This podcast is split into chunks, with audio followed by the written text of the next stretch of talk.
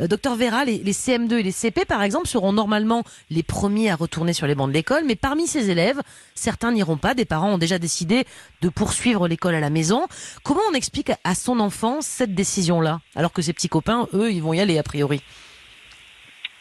Eh bien, d'abord, euh, je pense qu'il faut féliciter euh, tous ces enfants-là, ceux qui vont retourner à l'école, ceux qui ne vont pas y retourner, pour leur courage et leur patience.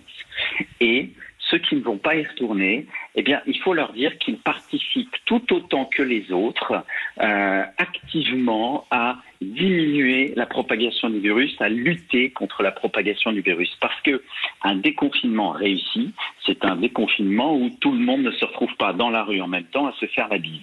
Et ah, un retour à l'école réussi, c'est aussi un retour à l'école où on n'est pas dans des classes surchargées et si possible, on n'est pas dans les objectifs fixés par l'éducation nationale et on est en dessous des 15 élèves par classe, si possible une dizaine d'élèves par classe qui puissent euh, garder leur distance. Et donc les enfants qui vont rester à la maison participent, comme les enfants qui vont tourner à l'école, à cet effort que nous faisons tous en ce moment.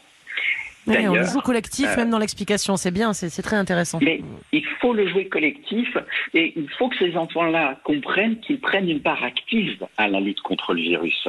Euh, rester à la maison, on le martèle depuis des semaines maintenant, rester chez vous, c'est lutter contre le coronavirus. Les enfants qui vont rester à la maison n'ont absolument pas à culpabiliser de rester à la maison.